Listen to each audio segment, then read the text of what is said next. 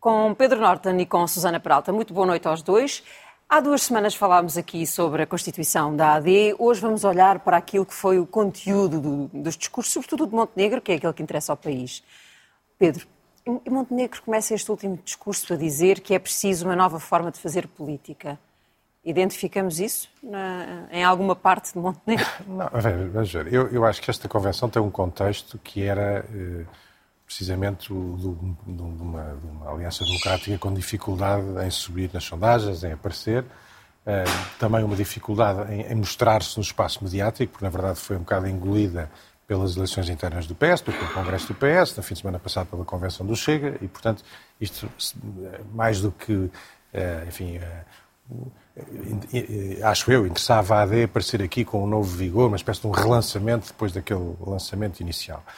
Desse ponto de vista, acho que as coisas nem começaram particularmente bem com aquela gafe do, do Nuno Melo, que, não, quer dizer, que vale o que vale, mas que não deixa de, ser, de, de revelar uma infantilidade política, porque é um, é um tema que devia ser um embaraço para o PS, na verdade. É o, é o Pedro Nuno Santos é o primeiro a dizer que nunca viabilizará um, um, um governo minoritário do PSD e, portanto, revela uma grande incoerência na forma como lida com, com, com o Chega, mas eh, a aliança, por, por via do normal, consegue transformar isto num embaraço para si próprios, que não deixa de ser extraordinário. Um, e também era uma convenção muito marcada nestes dias que antecederam pela, pela ausência de algumas figuras, nomeadamente Passos Coelho, convida, não convida, um, e, portanto, a coisa não, não, não, nem arrancou da melhor maneira. Mas eu, com toda a franqueza, acho que não lhes correu mal. Acho que não lhes correu mal. Eu, eu estive a ouvir os discursos hoje ao longo do dia. Não que os discursos... O, o de Montenegro foi, por acaso, até o mais programático de todos os, uhum. os discursos. Uh, mas os, o discurso de Carlos Moedas, o discurso de Leonor Beleza, aquela surpresa de Santana Lopes, tiveram pelo menos o condão de, de, enfim, de entusiasmar aquela plateia, de dar ali alguns sinais vitais que iam faltando a esta aliança democrática. Um, e, portanto, acho que não lhes correu mal. Acho que o discurso de Montenegro talvez seja um dos melhores discursos que ele tem feito ultimamente, com, com franqueza. Acho que um discurso com força, com vigor, programático, uh, anunciou medidas novas na, na, na, saúde. Acho que soube uh, inteligentemente tocar em pontos um, e em eleitorados sensíveis dos pensionistas, aos utentes da saúde, na, aos professores se isto vai ser suficiente para mudar radicalmente o estado das coisas, acho que não, mas que acho que correu bem a AD, acho que correu. Uh, como é que uma economista, uma economista ouve esta lista de propostas? Saúde, descida da carga fiscal, atenção à classe média, medidas para apoio à habitação aos jovens, medidas concretas para apoiar o eleitorado feminino, reconciliação com os mais velhos. Uh, se começarmos a fazer as contas, isto dá o quê? Quer dizer, eu, eu, queria se calhar começar por dizer que o Luís Montenegro tem uma equipa de economistas de grande qualidade, não, a assessorá-lo e até amigos meus, por isso uh, eu julgo que neste momento essas medidas ainda não estão quantificadas, mas uh, as pessoas que estão, aquele tal núcleo duro de oito pessoas que foi anunciado este ano, este ano, peço desculpa, esta semana nos jornais, um, são pessoas muitíssimo competentes, o João Vale Azevedo, o Miguel Faria Castro, portanto, certo, e outras pessoas que lá estão, Uh, e eu julgo que essas medidas vão ser devidamente quantificadas. E ele depois foi muito cuidadoso no fim do discurso quando disse: Bom, mas eu quero, quero aqui ser realista, não é? Nós não vamos prometer eh, tudo a todos e vamos uh, depois ter que pensar nisto e não sei o quê. Portanto, uh, eu julgo que ele neste momento está a tentar colocar na agenda, e como também disse o Pedro, discursos que possam tocar em, certos, em certas peças do eleitorado, mas depois vamos ver quanto, não é? Vamos ver, por exemplo, ele disse que prometeu que ia eh, nos primeiros eh, não sei quantos dias do governo ia tratar da questão da atualização do tempo de professores. Isso pode querer dizer que de facto vai rapidamente repor esse tempo ou que vai criar um calendário, que era aliás a sua promessa anterior, criar uhum. um calendário. Uh, portanto, nós, digamos, uh, prometer, por exemplo, ele promete o cheque para as pessoas uh, fazerem, terem acesso aos serviços privados de saúde quando passa o limite máximo, supostamente, que está na lei que ninguém cumpre, que é de facto uma, uma vergonha, não é? Quer dizer, nós ou não temos limites máximos de tempos de espera, ou para depois os termos e ninguém os respeitar, isso também não faz sentido nenhum. Mas pronto, depois é preciso ver o que é que resulta da negociação com os privados, qual é a força do governo. Uh, portanto, eu acho que, quer dizer, que, que, de facto, depois o quanto, não é? Digamos aqui, o diabo vai estar na, na parametrização de quanto é que vai ser posto à disposição do, do, país para resolver os diferentes problemas. Eu gostava de assinalar, enquanto economista, algo que Luís Montenegro disse e que, era, que, me, que, me, que me resultou muito positivo e que eu saúdo, um, que é a questão do pré-escolar. Portanto, ele disse uhum. isso, que de facto se sabia que os os países que apostam na educação pré-escolar têm maiores taxas de crescimento a médio prazo, como é óbvio, não é? Porque, enfim, os jovens depois demoram a crescer e, portanto, desse ponto de vista, ele foi bastante claro numa promessa que eu devo dizer que é uma das é uma daquelas promessas, é quase não é como o aeroporto, não é tão velha como o aeroporto, mas quer dizer, nós andamos certamente desde o início do século XXI a prometer o pré-escolar uh, universal, ainda não chegámos ao pré-escolar universal e isso é uma tragédia para para, é uma tragédia para o capital humano deste país, para a capacidade deste país crescer e é também uh, mau do ponto de vista da igualdade, porque depois aquilo que nós verificamos nos dados, e eu trabalho com esses dados, é que são as, as, crianças de meios mais favorecidos que com maior probabilidade frequentam o pré-escolar. Portanto, desse ponto de vista, gostei. Também gostei que ele mencionasse um plano de recuperação de aprendizagens. Parece-me uma saudável uh, mudança de discurso relativamente a uma certa tendência para pormos a cabeça na areia como a avestruz nos últimos anos, por causa do choque da pandemia. Não dizendo a AD grande coisa ao eleitorado mais uh, jovem, esta AD tem os condimentos para chamar a confiança do outro eleitorado, esse tal, uh, dos pensionistas, os mais velhos que estão zangados com o PSD. Eu julgo que ele, apesar de tudo, tentou ir aos jovens, não é? Falou da questão, por exemplo, da aquisição de casa, da hum. isenção de IMT, do crédito uh, garantido pelo garantido. Estado. Portanto, houve uma tentativa de eleitorado jovem, no qual nós sabemos, houve aliás um gráfico que eu tive este, esta semana a circular do Pedro Magalhães nos meios de comunicação social, começou pelo Twitter, que mostra uma grande penetração do Chega no eleitorado mais jovem, portanto, parece-me que, que Luís Montenegro tentou ir a esse eleitorado, e depois ele também disse falou diretamente aos, aos, pensionistas, não é? Disse está na altura de, nos reconciliar. Não foi assim que ele disse, peço desculpa, mas qualquer coisa do género está na altura de nos reconciliarmos, não é? Foi pensar... próximo disso. Foi, eu acho que foi próximo disso, não é? Penso que foi mesmo. A palavra, reconciliar. É, portanto, pelo menos, enfim, dá a ideia que ele quer assumir que há de facto essa zanga histórica, não é? Agora, uh, eu não sei se a, se a se promessas e se este discurso. Eu saúdo essa. Eu gosto dessa honestidade de, de Luís Montenegro, não é? Essa honestidade quase de dizer, mas dizer, atenção, eu sei que vocês estão zangados comigo, mas vamos lá resolver isto. Mas não sei se vai ser suficiente ou não. A frase é mesmo: é tempo de, de nos reconciliarmos ah, então, com os pensionistas. Buscar bem, a frase é buscar bem a frase. Avançamos para o próximo tema e eu começo por si, Pedro, um, e que tem a ver com uma crise num grupo de um, comunicação social uh, português. E começo por si, Uh, e uma das razões porque foi CEO do, do Grupo Empresa e porque conhece bem este setor, para lhe perguntar o que é que o preocupa neste momento e que risco é que isto significa para a democracia e para o país. Este, este é um daqueles assuntos em que eu gostava de não ter razão, o que não deixa de ser uma posição bizarra para um comentador. Uh, e gostava de não ter razão neste sentido. Eu não estou nada convencido que isto seja um problema localizado daquele grupo de comunicação social. Uh, mal gerido, com um problema de opacidade nos seus, eh, na, na, na, na, estrutura da sua propriedade, porque acho que infelizmente estamos perante um problema que é sistémico, um problema, eh, quero ser claro, não é um problema da insustentabilidade do jornalismo, é, uma, é um problema do jornalismo enquanto negócio ser, viver tempos muito desafiantes e muito difíceis e eventualmente eh, ser insustentável nessa, nessa, nessa dimensão. Eu, aliás, o gráfico que propunha uh, trazer hoje era um, um, gráfico que mostra a evolução do número de exemplares em, em, valor absoluto vendido por ano em Portugal, desde que há registros no, no INE. Vamos ver esse gráfico, uh, então? Não sei se o conseguimos é Desde a década ver, de 90, não é? Mas que basicamente mostra duas coisas interessantes. Mostra que chegamos a um ponto em que uh, os portugueses não chegam a comprar um jornal por mês, e, portanto, é difícil sustentar uma, uma indústria assim. E mostra também uma coisa muito clara, que é uma queda sem qualquer atenuação desde mais ou menos o ano 2000, que coincide com, o, o enfim, com a popularização do, do, uso da internet e das plataformas eh, digitais e, portanto, de certa forma, resume bem a crise do negócio do jornalismo.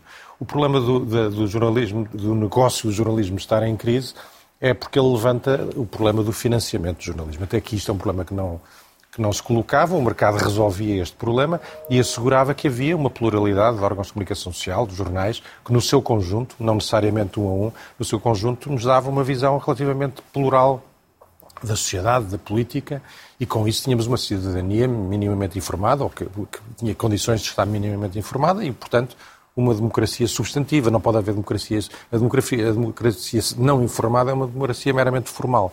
Uhum. A partir do momento em que o mercado não resolve isto, eh, temos um problema e temos que nos começar a olhar para outras formas de financiamento. O problema disto é que a forma de financiamento mais óbvia e alternativa seria olhar para o Estado.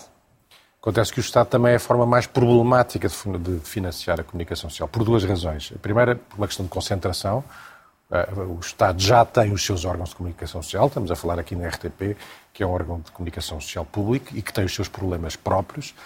Eh, aliás, eh, que foram mitigados por uma reforma do nosso colega aqui de comentário, Miguel Poiares Maduro, com a, com a nomeação do Conselho Geral Independente, precisamente para impedir que seja o Governo a nomear os dirigentes no órgão de comunicação eh, social público. Mas é evidente, uma coisa é ter uma televisão, uma rádio, outra coisa é o Estado começar a ter uh, vários, vários, vários rádios, várias televisões e mesmo ser o grande financiador da comunicação social. Quer dizer, é, é, é, é um tema de concentração complicado de, de, aceitar, da mesma maneira que levanta um segundo problema, que é uma das grandes missões do jornalismo, é ser um escrutinador, enfim, de todos os poderes, mas em particular do poder político. Uhum. E é difícil conceber um, um, sistema em que o Estado seja o principal, ou o poder político, indiretamente, seja o principal decisor sobre o financiamento da comunicação social e depois seja suposto que essa comunicação social vá escrutinar o próprio poder político. Não funciona. O ideal, evidentemente, seria nós vivemos num país com tradição filantrópica, com uma sociedade civil um bocadinho mais vibrante, que eh, se chegasse à frente, peço perdão pelo baísmo, para, para, para, para, tapar este, para, criar, para resolver este problema. Isso, estou convencido, não vai acontecer e, portanto, também não sou dogmático e consigo perceber que tem que haver aqui também alguma solução pública. Ela deve ser, do meu ponto de vista, indireta, ou seja, não podemos, não podemos pedir ao Estado que vá resolver os problemas de um grupo de comunicação social em concreto, e desse ponto de vista acho que o Ministro da Cultura esteve, está, está, tem toda a razão naquilo que disse, e deve ser preferencialmente dirigida a estimular a procura e não tanto a apoiar a oferta, porque precisamente isso permite que não haja aqui um financiamento perverso e com tentativas de. de, de, de... Pedro Adão e Silva dizem que é mais desejável uh, criar condições para que os portugueses assinem e, e, e se tornem consumidores Exatamente. da comunicação social do que. Porque isso não coloca o problema da relação direta entre o decisor do financiamento e o órgão de comunicação social e, portanto, pelo menos a suspeita da, da, da, da uhum. manipulação, da, da influência. Susana. Eu, há um problema que é mesmo da dimensão do mercado português. Portanto, nós sabemos que os órgãos de comunicação social têm custos fixos muito elevados e depois uh, juntar mais um ouvinte a uma rádio ou juntar mais um leitor a um jornal, mesmo, no, mesmo para um jornal de papel, é o menor custo do grande custo que é fazer um jornal em papel. E então no online aí já nem se fala, não é? Uh, termos mais uma pessoa a ler o jornal online não custa nada, custa zero. Uh, e, portanto, este modelo de negócio, do ponto de vista económico, só funciona com uma base muito grande de assinantes. E talvez eu agora pudesse trazer aqui o meu número. Sim. Uh, o meu número são 10 milhões, e 10 milhões é o número de assinantes do online que o New York Times atingiu recentemente, no final do ano passado. Dos quais cerca de 10%, o número mais atualizado que eu tinha era mais antigo, mas vamos dizer cerca de 10%, uh, são assinantes de fora dos Estados Unidos da América. Portanto, o que é que isto quer dizer? Quer dizer que, obviamente, este, é o, este já agora é o campeão de assinaturas do mundo, não é? Uhum. Uh, por exemplo, o The Guardian já, sem, já tem um milhão de assinantes. Não, não, estamos a falar, de facto, aqui de uma escala um, que não é compaginável com mais nenhum meio de comunicação social no mundo inteiro. Mas, mas que mostra, de facto, que o poder do jornalismo independente vem desta dimensão do mercado à qual tem acesso. Qual é o problema do jornalismo em Portugal, ou dos meios de comunicação social de uma forma geral? É que nós temos um país, para começar, muito pequenino, nós já só somos 10 milhões, que é o número de assinantes do New York Times.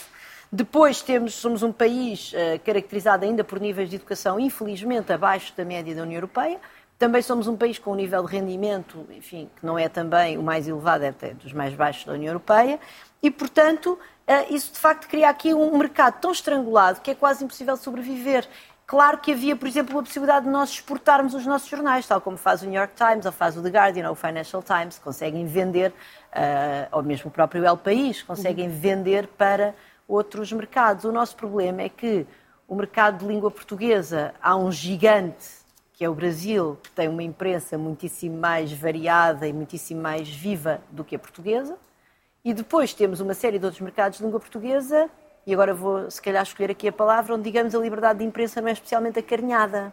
E, portanto, quer dizer, de facto, é muito difícil, eh, quer dizer, isto não é, não quer dizer que não haja erros de gestão, e não estamos agora aqui a falar de grupos de, de, de comunicação em concreto, mas quer dizer, de facto, o mercado, o, no, o nosso mercado dos meios de comunicação social é um mercado que é quase um milagre de existir. E, portanto, eu, eu julgo que é muito difícil que, que, que, nós não vamos lá com, com financiamento público, sendo que temos de ter muito cuidado, porque a própria pequenez do país, a própria falta de exigência do público e, enfim, tudo isto, os mesmos fatores que levam a que o mercado seja estrangulado também criam riscos de captura no caso do financiamento público. E é preciso não esquecer é que o financiamento público tem também o objetivo de uma universalidade de temas e de representação da comunidade que muito do mercado uh, privado não tem sequer condições uh, competitivas uh, de fazer. E, portanto, essa discussão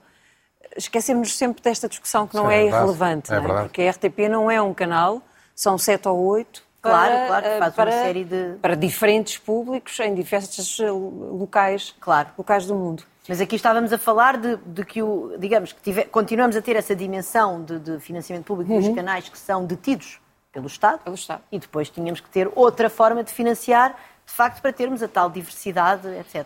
Temos que avançar é muito debate. rapidamente. É Só que uma última, uma última chega. Essa é, é, é, a haver mais financiamento público Ehm, dirigido a, a, a, órgãos de comunicação privados, também levanta, julgo eu, uma obrigação por parte dos privados, de certa altura, se fazerem uma certa reconversão. Ou seja, seria mais fácil, por exemplo, que os, que os jornais se constituíssem, por exemplo, como fundações, que garantissem que o produto desse financiamento público fosse efetivamente para aquilo que se, claro. se deseja.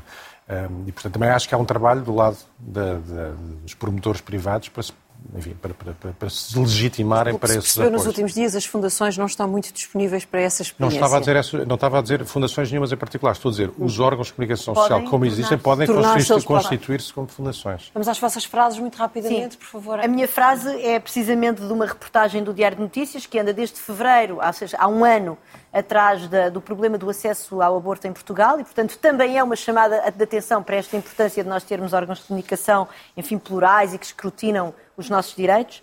Uh, e a minha frase é, no, portanto, isto é uma jornalista do Diário Notícias, Fernanda Câncio, que liga, a uh, que no fundo faz de mulher que quer abortar uh, disfarçada, é uma técnica jornalística.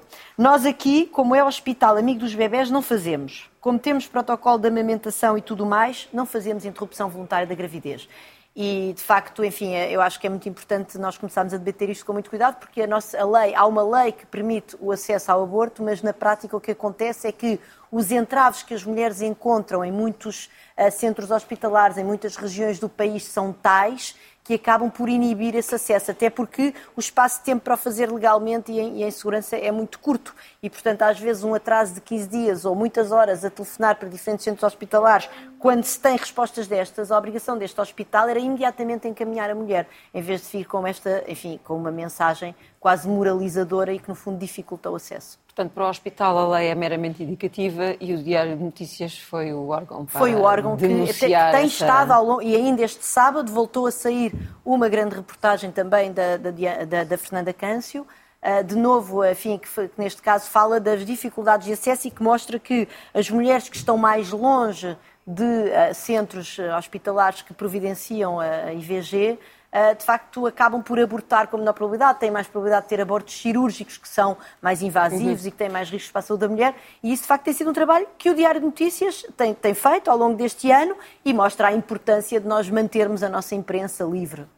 A frase do Pedro é um ótimo remate é para esta frase, conversa. É uma frase provocatória e, de certa forma, divertida sobre esta, que, que revela bem a importância por um lado, do jornalismo, mas do jornalismo se manter independente, porque o jornalismo só cumpre a sua função se efetivamente for independente, e isso eh, não é, eh, eh, por sua vez, independente desta questão do financiamento. É uma frase que é costuma ser atribuída a George Orwell, não tenho a certeza que seja, tenha sido dita por ele, mas que diz basicamente que jornalismo é publicar aquilo que alguém não quer que se publique, tudo o resto é publicidade.